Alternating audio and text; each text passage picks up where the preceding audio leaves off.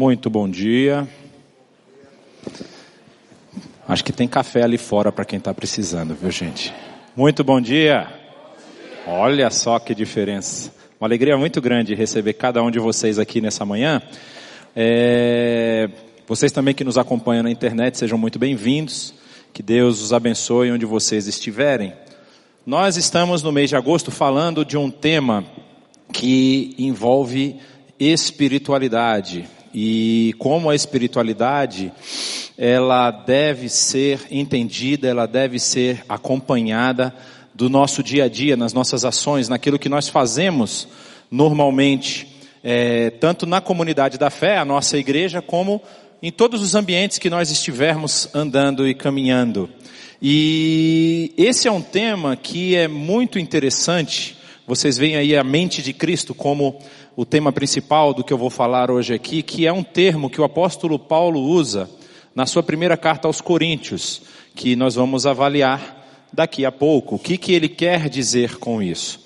É, quando nós vamos falar sobre espiritualidade, e nós vamos ver a história principalmente do que aconteceu na cidade de Corinto com a comunidade que se formou lá, com aquela igreja que o apóstolo Paulo mesmo fundou, isso está lá no livro de Atos dos Apóstolos, é, você vai perceber que dentro da comunidade havia alguns comportamentos, algumas questões que estavam sendo tratadas nessas cartas, que envolviam o relacionamento da comunidade com a sociedade em que ela estava inserida. E vamos dar uma olhada aqui rapidamente sobre a cidade em si. É importante a gente ter esse tipo de norte, de noção, para você poder entender muitos dos termos e dos assuntos que são tratados nas cartas.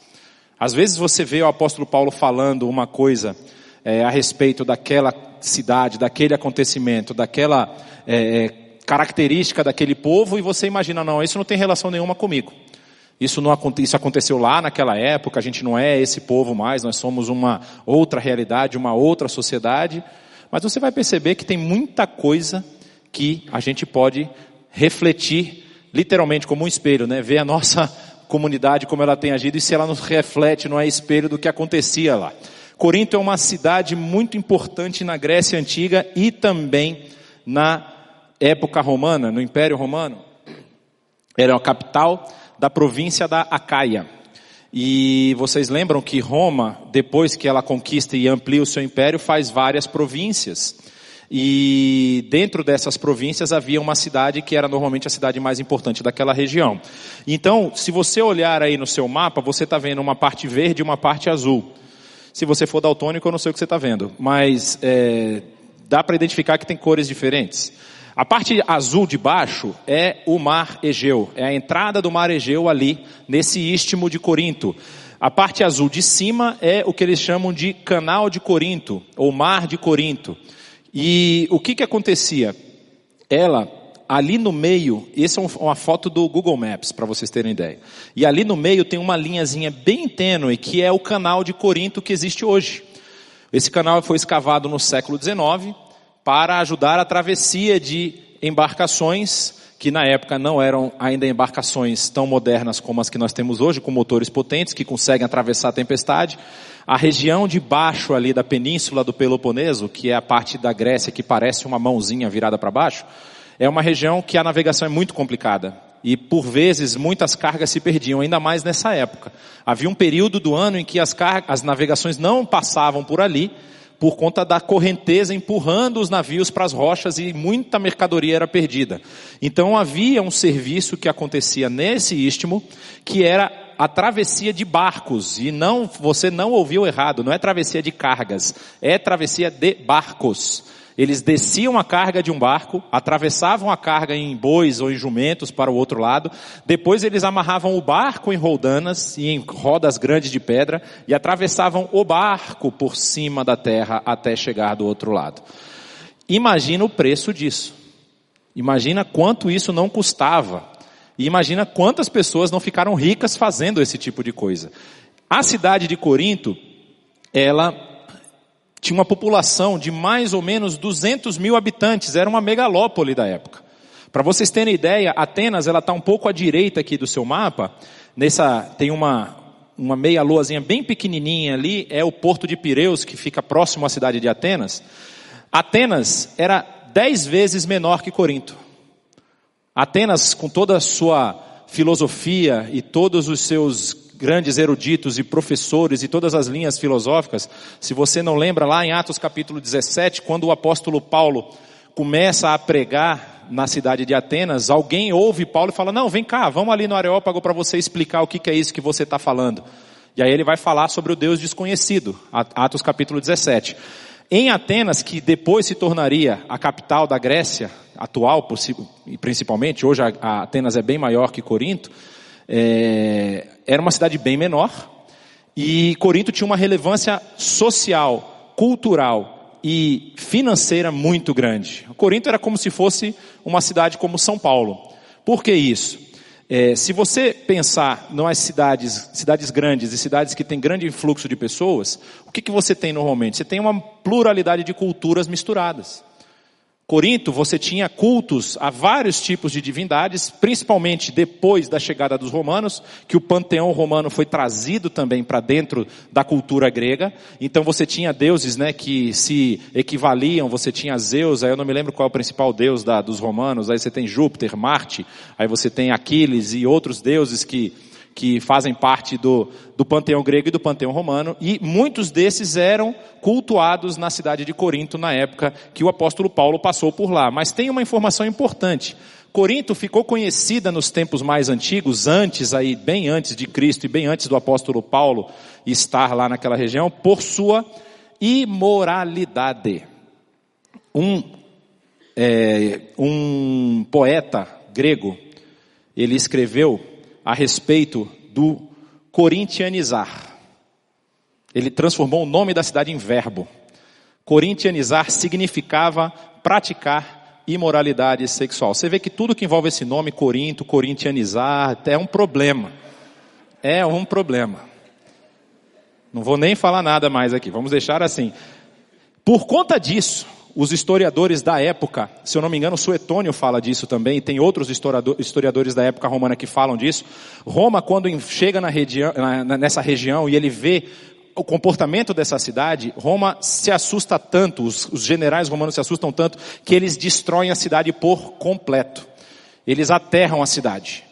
E em mil, em mil, 146 antes de Cristo, por volta do ano 50 a.C., você percebe como uma posição estratégica ela nunca vai ser abandonada. Como aquela cidade era numa posição muito estratégica, comercialmente falando, ela floresce de novo. E na época de Paulo, você vê, ela foi reconstruída em 50 a.C. O apóstolo Paulo passou lá, nós vamos ver exatamente a data que o apóstolo Paulo esteve lá. É mais ou menos 100 anos. A cidade atingiu quase 200 mil habitantes. Por conta da importância econômica daquela região. E Paulo passou lá, primeiramente, na sua segunda viagem. Sua segunda viagem missionária, que é relatada também no livro de Atos. Ele sai é, é, no ano 49 e a sua viagem termina por volta do ano 52. Quando o apóstolo Paulo chega na cidade de Corinto, ele percebe que a cidade é tão estratégica, tão estratégica para a, a, a divulgação do evangelho, que ele fica um ano e meio nessa cidade. Um ano e meio ensinando, e aí a história lá vai falar que, como ele fazia em todas as cidades, primeiro ele vai falar na sinagoga, ele vai falar para os seus co-irmãos judeus, recebe muita represália, recebe muita resistência, e aí ele fala, não falo mais aqui, e aí ele sai da sinagoga e vai falar numa casa ao lado da sinagoga. E lá ele fica acompanhado de Priscila e Áquila, falando inclusive que ele desenvolvia atividades comerciais para o seu próprio sustento. Também está lá no livro de Atos, se você quiser ver depois.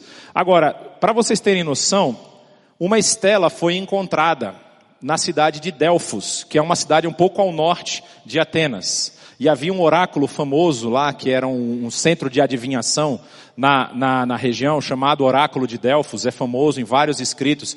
Muitos dos escritos, por exemplo, se eu não me engano, a Odisseia e a Ilíada falam do Oráculo de Delfos, que quando as, as, as nações saíam para a batalha, elas passavam no oráculo para saber se a batalha ia ser bem sucedida ou não. É bem interessante que a resposta do oráculo sempre era uma resposta dúbia. Imagina, eu agora sou pai, né? Há pouco tempo tive minha preciosidade nasceu. E aí eu queria saber se era menino ou menina na época, não tinha ultrassom. Aí eu virava para o oráculo e mandava lá, fazia o que eu precisava fazer para receber do oráculo a resposta. É menino ou menina? Aí o oráculo respondia, menino, não menina. Aí depende de onde você coloca a vírgula. Se você fala menino, vírgula, não menina, você tem um menino. Agora se você fala menino não, vírgula, menina, mudou completamente. Então o oráculo nunca estava errado. Depende de como você interpretou. Por que, que isso? Isso é uma característica do grego. O grego não possui vírgula. Depende da interpretação. Depende de como é falado. Então, o contexto do grego nesse aspecto era muito importante. E aí, em Delfos foi achada uma placa, uma estela, com o nome de Galio. Galio é citado em Atos capítulo 18. Quando fala lá que sendo Galio procônsul da Acaia, os judeus fizeram em conjunto um levante contra Paulo e o levaram ao tribunal fazendo a seguinte acusação: Este homem está persuadindo o povo a adorar a Deus de maneira contrária à lei. Galho interpretou que era um problema dos judeus. Ele falou: oh, não quero meter na, na, na, religião de vocês, vocês resolvam isso aí. E ele dispensa o julgamento do Paulo, ele nem fala nada. Mas Galho, essa placa aponta que Galho foi procônsul da Caia no ano 52 a 53. Ele passava um ano como procônsul de uma região, ficou de 52 a 53. Como Atos menciona o apóstolo Paulo diante de Galho em Corinto, e Corinto era a capital da Acaia, adivinha quem Paulo encontrou? Esse Galho aqui. E o que, que isso significa? Que Paulo esteve na cidade no ano 52. Bem provável que no ano 52, depois do verão europeu, Paulo estava na cidade. E por que, que isso é importante? Porque desse ponto, você consegue calcular todas as datas do, do Novo Testamento. Sabendo que o apóstolo Paulo em 52 estava lá, você consegue calcular para trás e para frente, aproximadamente, é claro, com alguma margem de erro, mas se aproximar das épocas em que os acontecimentos é, tiveram é, é, efeito lá no Novo Testamento. E isso é muito importante para a historiografia. Aí o que, que acontece? Paulo sai de Corinto, capítulo 18 vai mostrar ele já fazendo a sua saída da cidade em direção a Éfeso, passa rapidamente por Éfeso e chega a Cesareia depois de Jerusalém, sobe para Antioquia e de Antioquia rapidamente ele continua fazendo aí, iniciando a sua terceira viagem. E essa terceira viagem ocorre entre os anos 52 e 56. Ele passa, ele chega a Éfeso, está aqui na parte verde, no que é hoje a Turquia, Nesse lugar, ele permanece pelo menos dois anos. Pelo menos porque tem a discussão se foram dois anos e três meses ou se ele passa dois anos no total. E quando Paulo está em Éfeso, nesses dois anos, Éfeso também era uma cidade portuária. Você percebe que era a rota de passagem ali para a região tanto do Egito aqui embaixo, onde estava Alexandria, como as regiões da Síria, da, da, da, da região antiga Fenícia e tudo mais. E Éfeso era a capital da província da Ásia, também tinha um fluxo muito grande de pessoas, então Paulo viu, olha, outro ponto estratégico, posso fundar uma outra igreja. Quando Paulo está fundando essa igreja, está doutrinando essa igreja, ele recebe notícias de pessoas da casa de Cloé, como está citado lá na sua primeira carta aos Coríntios, que foram a Corinto e retornam a Éfeso trazendo notícias da igreja. E as notícias não são as melhores. O apóstolo Paulo, que já tinha saído de lá fazia algum tempo, não tinha voltado ainda, nessa viagem ele chega a voltar a Corinto, nessa viagem, é, na terceira viagem que ele realiza, e tentando resolver alguns problemas. Mas os problemas que foram trazidos para o apóstolo Paulo, as informações que foram trazidas, fizeram ele escrever não uma, com certeza duas, mas talvez três ou quatro cartas. Na terceira, na segunda carta aos Coríntios, ele cita uma carta que parece estar entre a primeira e a segunda. Nós não temos essa carta. Talvez tenha sido uma carta menor que ele tentou resolver um problema pontual e essa carta se perdeu. Mas pelo menos as duas cartas que nós temos da igreja de Paulo à igreja eh, em Corinto demonstram que ele estava assim tentando resolver da melhor forma possível os problemas daquela igreja e dá para a gente noção do que, que aquela igreja estava passando e estava vivendo. A gente vai ver isso aqui mais para frente. Só para vocês terem ideia, essa imagem é o tribunal da cidade de Corinto, chamado Bema. Se você ler o texto em, em, em, grego lá no, em Atos, vai falar que aquele pessoal que fez um levante levou Paulo ao Bema, levou Paulo para aqui, para essa posição. Nessa posição, o apóstolo Paulo foi julgado por Galho e foi liberado por não querer se intrometer nos assuntos judeus, dos judeus. E a característica dessa igreja, ela é uma igreja multiétnica. Ela é uma igreja de gente que está se convertendo em outros lugares do, do Império Romano e por questões de trabalho e tudo mais, essas pessoas sobem para Corinto e lá congregam nessa igreja. É interessante que no capítulo 1 da primeira carta, num trecho que nós não vamos analisar, o, um dos problemas que o apóstolo Paulo vai combater é o problema de divisão na igreja. E aí as pessoas falam, ele, ele fala assim, eu ouvi dizer que entre vocês tem pessoas afirmando, dizendo que eu sou de Paulo, o outro dizendo eu sou de Apolo, o outro dizendo, eu sou de Cefas. Na verdade, Cefas é o nome de Pedro, é o nome grego de Pedro. O problema é que Pedro nunca foi em Corinto. Historicamente, Pedro não passou por lá. Se passou, isso não foi registrado. Nesse período, com certeza, ele não passou. Como é que tinha gente dizendo que era de Pedro? Provavelmente foram pessoas da região de Jerusalém, que eram da igreja de Pedro, e subiram a Corinto por questões de trabalho e tudo mais, estavam congregando lá e já estavam dizendo, não, eu sou da, da parte de Pedro. Eu não quero saber de Paulo, não quero saber de Apolo, eu sou Pedro. E ainda tinha os outros que diziam que eram de Jesus, né? Eram os, os supra-sumo da igreja. Eu não sou de ninguém, vocês são todos humanos, aqui eu sou já do Deus lá, só, só, só ouço a Ele. Tinham vários estratos sociais, pessoas pobres, pessoas ricas. A igreja em Corinto, ela é chamada a atenção quando há o problema da contribuição para os irmãos em Jerusalém, a igreja em Corinto não se preparou para contribuir. Isso foi um pedido do apóstolo Paulo. A igreja em Filipos faz a contribuição, a igreja em Tessalônica faz contribuição, a igreja em Éfeso faz contribuição. A igreja em Corinto não se moveu para contribuir. E a crítica dele é: vocês têm muito dinheiro. Onde é que está o coração de vocês? E era uma igreja rica, como a gente já falou. Quando o apóstolo Paulo escreve essa carta, ele tem uma ideia em mente. A ideia é mostrar para eles que todas as áreas da nossa vida, elas devem ser abordadas pela lente do Evangelho. Nós precisamos avaliar tudo o que nós fazemos. Tudo pelo Evangelho, não somente as partes que envolvem espiritualidade. E isso é reflexo de espiritualidade. Como nós vamos ver aqui mais para frente, uma das marcas de que você é espiritual, como nós estamos trabalhando nesse mês, a questão da espiritualidade, como ela se processa no nosso dia a dia. Uma das marcas dessa espiritualidade é você conseguir ouvir a voz do Espírito. E aí, você vê nessa imagem dois ambientes, dois, dois planos. Um plano lá no fundo, naquela montanha, e um plano aqui da frente. Aqui da frente você tem o templo de Zeus Apolo, as ruínas do templo de Zeus Apolo. Aquele lá em cima ficava o templo de Afrodite, com as suas aproximadamente mil sacerdotisas que realizavam um culto de promiscuidade sexual. Então isso é o que está no ambiente da igreja. A igreja convive com isso todo dia. Havia outros templos nessa cidade, havia templos a outras divindades e Alguns dos problemas que o apóstolo Paulo vai enfrentar são justamente reflexo dessa comunidade que a, a igreja está inserida. Por exemplo, a carta, a primeira carta aos Coríntios vai tratar desses cinco temas.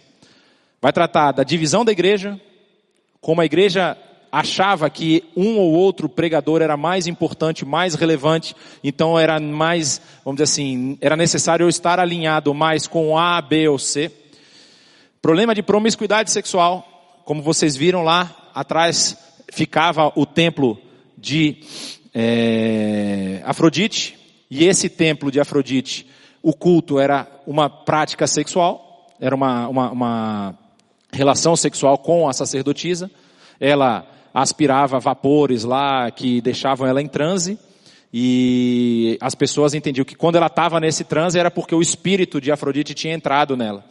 E aí, quando você tinha relação sexual com ela nessa situação, você estava em contato com a divindade. Essa era uma das formas cultuais da cidade.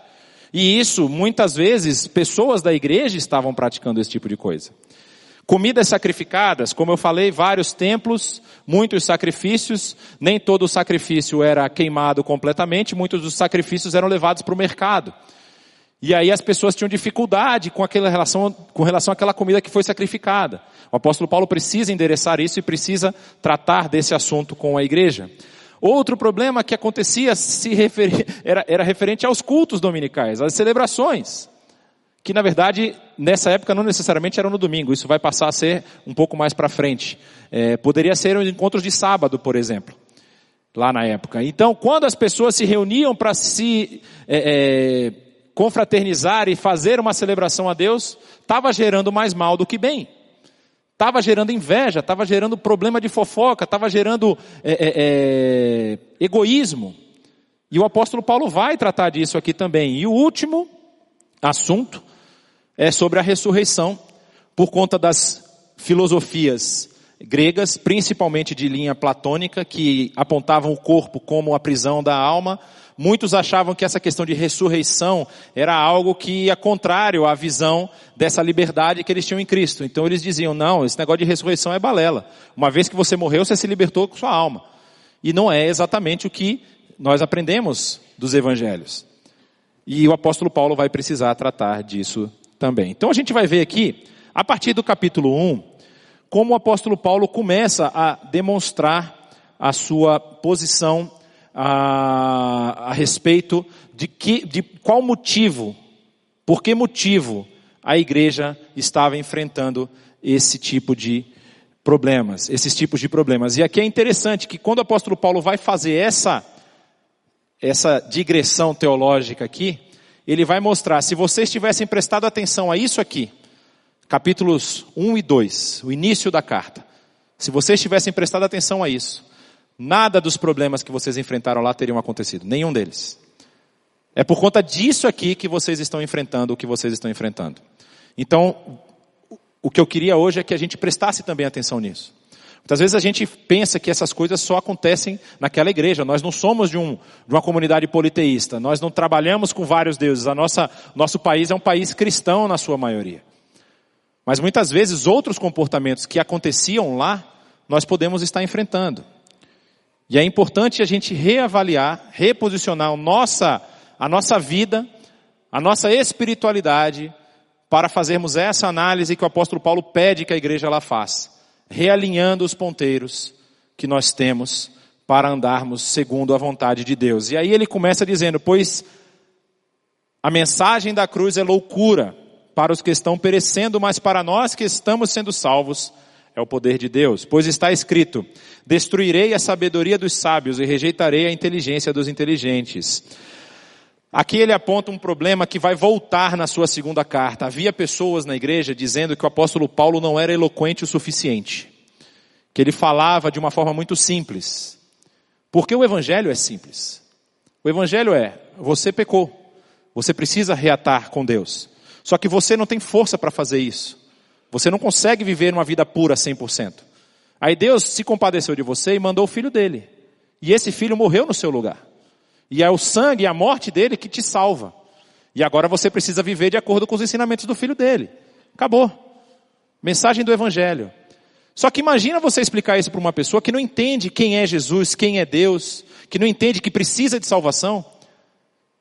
Tem muita gente que acha que não precisa de salvação. Eu sou uma pessoa boa, por que, que eu preciso de salvação?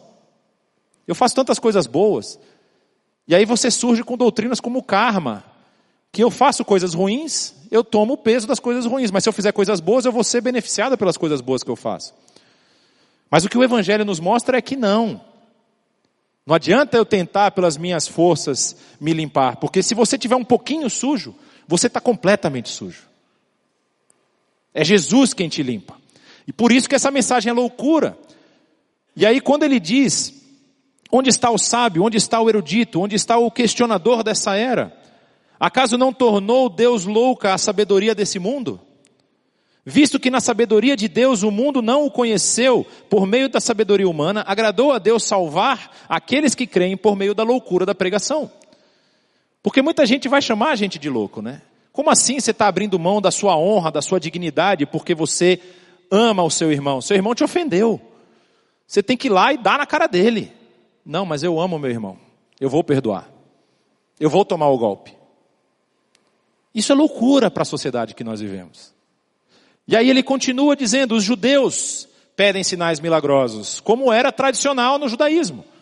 A história judaica é contada por sinais milagrosos.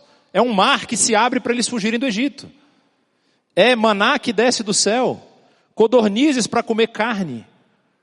A história mosaica mostra N sinais miraculosos. Os profetas também, Elias e Eliseu, realizam sinais miraculosos o tempo todo.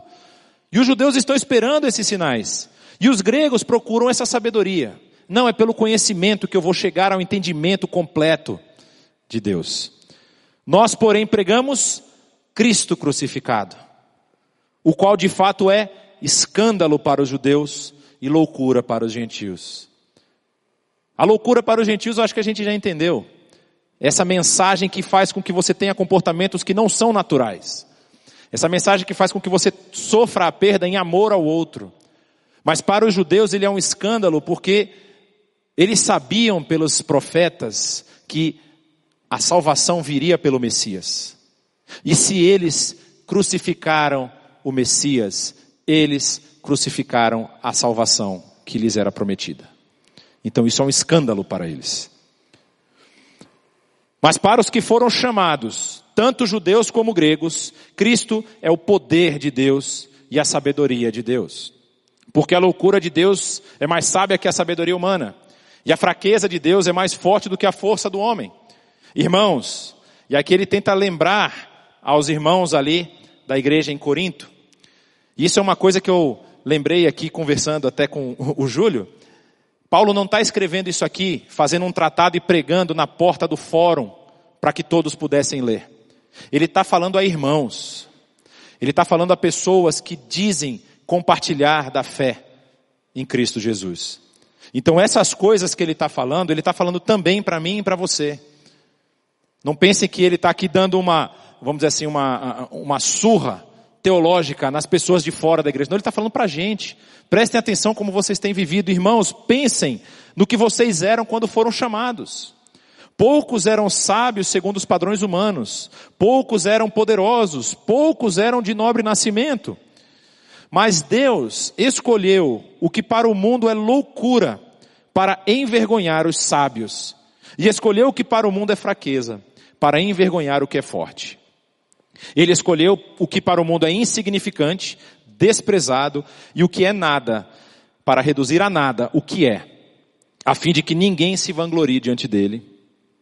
É, porém, por iniciativa dele, que vocês estão em Cristo Jesus, o qual se tornou sabedoria de Deus para nós, isto é, justiça, santidade e redenção, para que, como está escrito, quem se gloriar, glorie-se no Senhor. Talvez na sociedade as pessoas pensem que se elas forem boas, se elas conseguirem atingir poder, se elas conseguirem ter é, influência, elas vão ter um, uma apreciação maior de Deus. Às vezes eles até acham que se eles conseguirem acumular bastante riqueza, eles vão conseguir em algum momento descobrir a fórmula da longevidade ou da vida eterna. Talvez. O que o apóstolo Paulo está falando assim, olha, não é pelo esforço humano, é por iniciativa do próprio Deus que Cristo Jesus é, que, que nós estamos em Cristo Jesus, que é para nós justiça, santidade e redenção. E isso para que nenhum de nós possa dizer, olha Deus, eu conquistei. Fui eu que fiz. Para que ninguém se glorie diante de Deus e quem se gloriar, se glorie apenas no Senhor. E aí ele continua dizendo a respeito da sua posição quando ele foi falar aos irmãos em Corinto. Eu mesmo, quando estive entre vocês, não fui com discurso eloquente, nem com muita sabedoria para lhes proclamar o mistério de Deus, pois decidi nada saber entre vocês, a não ser Jesus Cristo e este crucificado. E foi com fraqueza, temor e com muito tremor que estive entre vocês. Minha mensagem e minha pregação não consistiram em palavras persuasivas de sabedoria, mas em demonstração do poder do Espírito para que a fé que vocês têm não se baseasse na sabedoria humana, mas no poder de Deus. Então ele já está dando o tom aqui. Não é por conhecer demais, não é por muito estudar, não é por querer ter o maior, a maior quantidade de conhecimento, mas é pela ação poderosa do Espírito de Deus que vocês foram salvos. E essa ação precisa ser contínua na vida de vocês. Precisa continuar agindo na vida de cada um de vocês, na, em todas as coisas que vocês forem fazer. Entretanto, falamos de sabedoria entre os que já têm maturidade mas não de sabedoria dessa era ou dos poderosos dessa era, que estão sendo reduzidos a nada. Ao contrário, falamos da sabedoria de Deus, do mistério que estava oculto, o qual Deus preordenou antes do princípio das eras, para a nossa glória. Nenhum dos poderosos dessa era o entendeu, pois se o tivessem entendido, não teriam crucificado o Senhor da glória. Aqui ele está dizendo, eu não falei com vocês da sabedoria que essas pessoas estão querendo que vocês saibam. Dessa sabedoria que a sociedade valoriza. Desse conhecimento que gera posição social, status social. Eu falei para vocês de uma sabedoria que já estava preparada desde antes das eras. A sabedoria desse mistério que estava oculto. Daquilo que Deus havia preparado para a salvação da humanidade, para a salvação da criação, que era Cristo. E nenhum desses poderosos conseguiu compreender isso.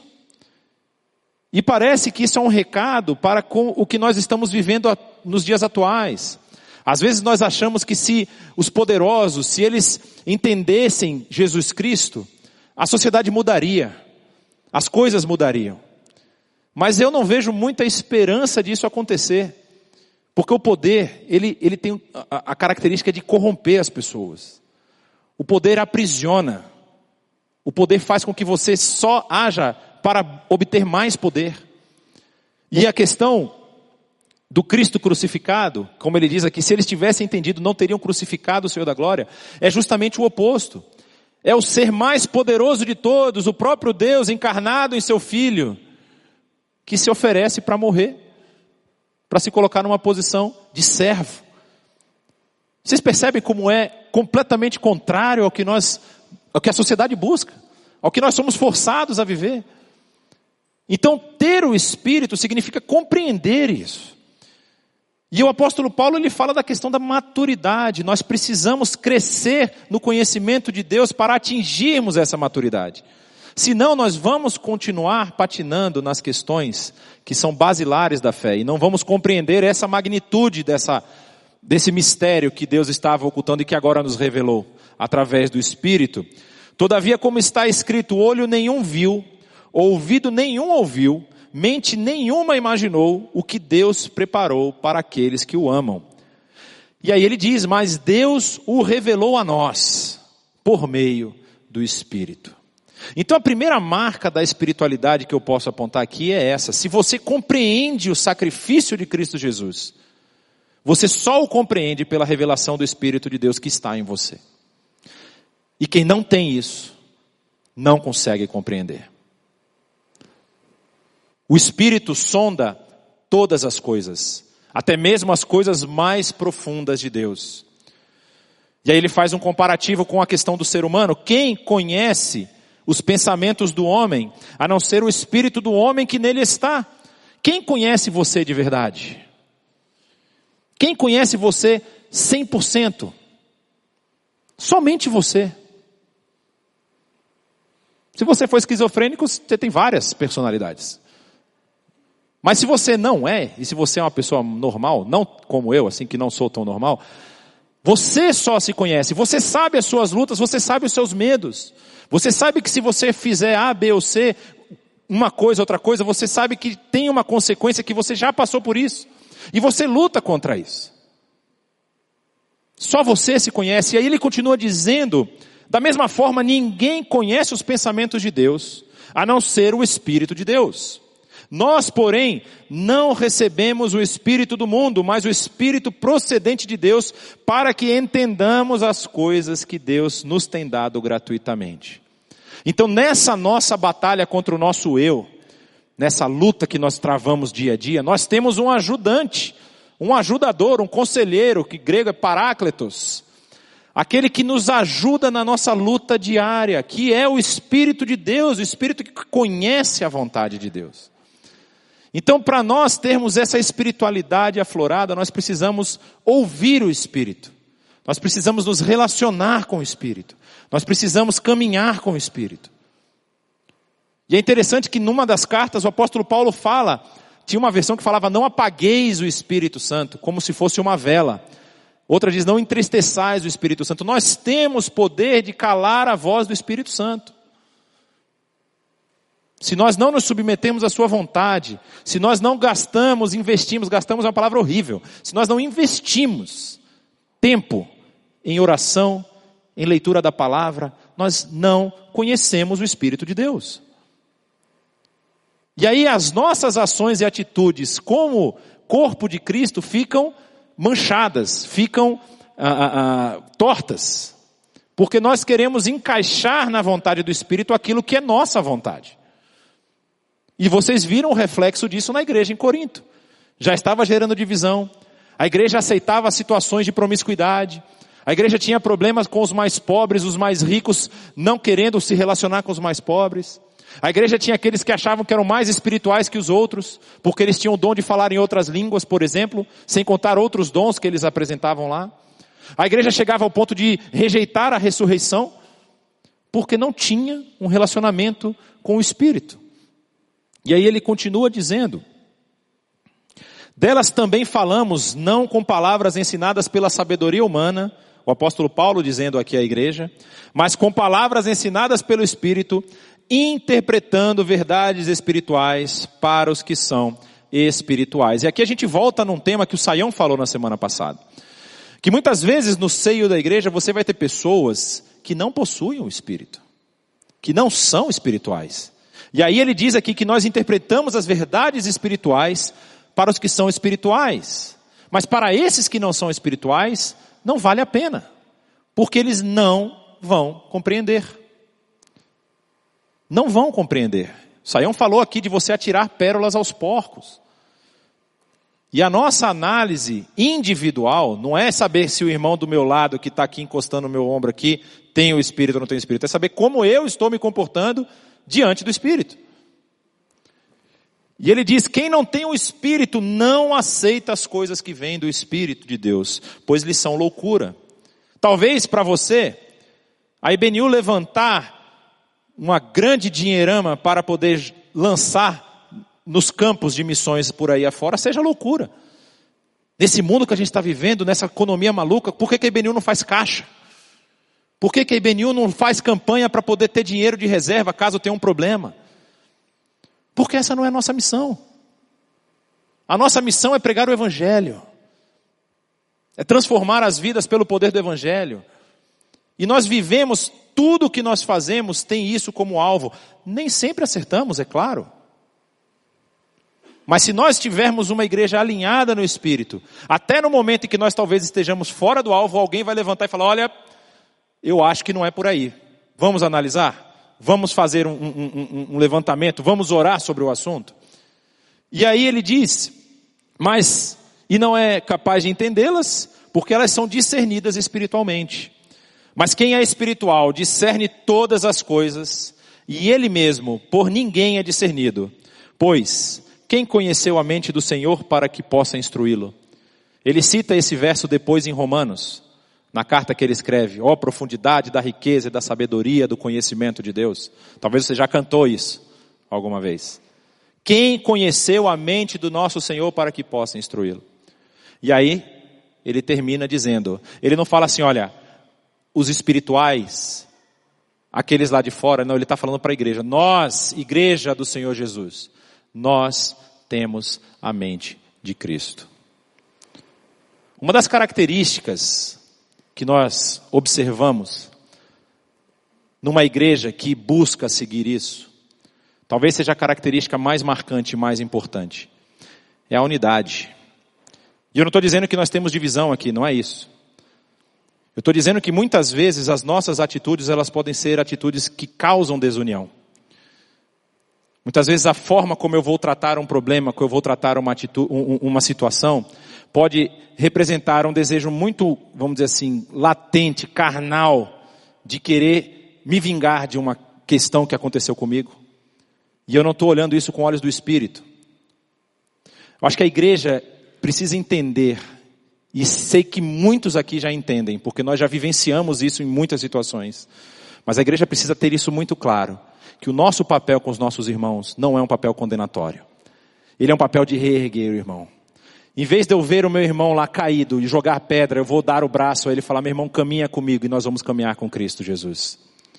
Nós precisamos reerguer os nossos irmãos. Quando nós tivermos opiniões divergentes, e gente, isso é natural. Nós estamos numa comunidade que tem gente de todas as, as diferentes culturas. É comum você ter choques de ideia.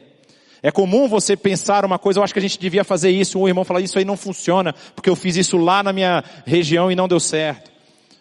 Mas o papel da igreja, por ter a mesma mente de Cristo Jesus, vai ser, vamos colocar isso diante de Deus, vamos nos reunir, vamos orar sobre o assunto e vamos caminhar. Encerrando, a gente percebe que o apóstolo Paulo deixa dois recados para nós hoje. Quem tem o Espírito, tem a mente de Cristo, consegue discernir a vontade de Deus e entender as coisas que Deus nos tem dado gratuitamente. Não sei há quanto tempo você fez esse exercício, eu creio que talvez todos aqui já tenham feito, mas você já tentou imaginar o que significa o sacrifício de Cristo Jesus por você? O que significa você estar condenado à morte mas aí o próprio Deus, que é o juiz, ele fala: Não, eu vou morrer no seu lugar. Como isso molda a sua vida? Como isso deve moldar a sua vida? Como isso deve moldar o seu comportamento? Isso tem que transformar você. Assim como você recebeu misericórdia, você precisa dar misericórdia. Assim como você foi amado, você precisa amar. Quem tem o Espírito busca agir sempre em direção à unidade e à edificação do corpo, que é a igreja. Nunca busca agir em direção à divisão. Nós temos um movimento no Brasil hoje chamado de desigrejados. E esse é o movimento mais antibíblico que eu consigo pensar porque muitas das heresias que são faladas por aí não são heresias do tipo assim, não, Deus não existe, Satanás é que é o cara. Não, isso não. É aquela doutrina que quase está na, na, na, borda ali do que a Bíblia fala, mas ela tira alguma coisa que lhe incomoda. Os desigrejados dizem que não é necessária a comunhão. Você pode ter comunhão com Deus, você e Deus. Mas o que nós vemos aqui, tanto nas cartas do apóstolo Paulo, como depois nas cartas gerais, é que a comunhão gera esse relacionamento de, de, crescimento. Quando eu me relaciono com meu irmão, meu irmão pode apontar em mim aquilo que eu preciso consertar. E pode ser a pessoa que vai me ajudar a ser transformado. E eu também posso ser esse, esse sustentáculo, esse, esse esteio para o meu irmão se reerguer. É no relacionamento que essas coisas acontecem. Sair da igreja ou achar que eu não posso conviver com essa ou aquela situação, sendo que essa situação não é uma grave ofensa às doutrinas bíblicas, é uma questão apenas de gosto, é uma questão apenas de, de, de visão, isso não é bíblico. O nosso relacionamento, a nossa unidade, ele vai mostrar, ele vai trabalhar naquelas pessoas que estão ao nosso redor, que nós temos algo de diferente que nós somos diferentes. E a minha oração hoje é para que você demonstre essa espiritualidade. Demonstre esse coração entregue ao Espírito de Deus, aquele Espírito que conhece a vontade de Deus, para que esse Espírito transforme todos os passos da sua vida. E qualquer situação que você venha enfrentar, que cause algum desconforto, você não seja humano, você não seja guiado pelo seu espírito humano, mas que o Espírito de Deus seja o seu guia e o seu mentor. Baixe sua cabeça, nós vamos orar. Pai, nós te agradecemos porque a tua palavra, ela é eficaz até os dias atuais. Nós te agradecemos porque o teu Santo Espírito age e quer agir em nós. E nós não queremos deixar que a nossa vontade, que a, a nossa inclinação pecaminosa, apague o espírito. Entristeça o espírito. Nós queremos que o teu Santo Espírito haja em nós a cada dia, transformando as nossas ações e atitudes, para que nós venhamos a buscar a unidade do corpo, para que nós venhamos buscar a unidade no espírito, nessa mente que nós recebemos de Cristo Jesus. E assim demonstraremos que temos sim o espírito e que ele age em nós. Nos ajuda, Senhor, nas nossas fraquezas, nas nossas dificuldades. Assim oramos, no nome de Jesus. Amém. Você gostou desse vídeo? A IBNU tem muito material para abençoar a sua vida e de outras pessoas, então se inscreva no nosso canal e ative o sininho para receber as nossas notificações.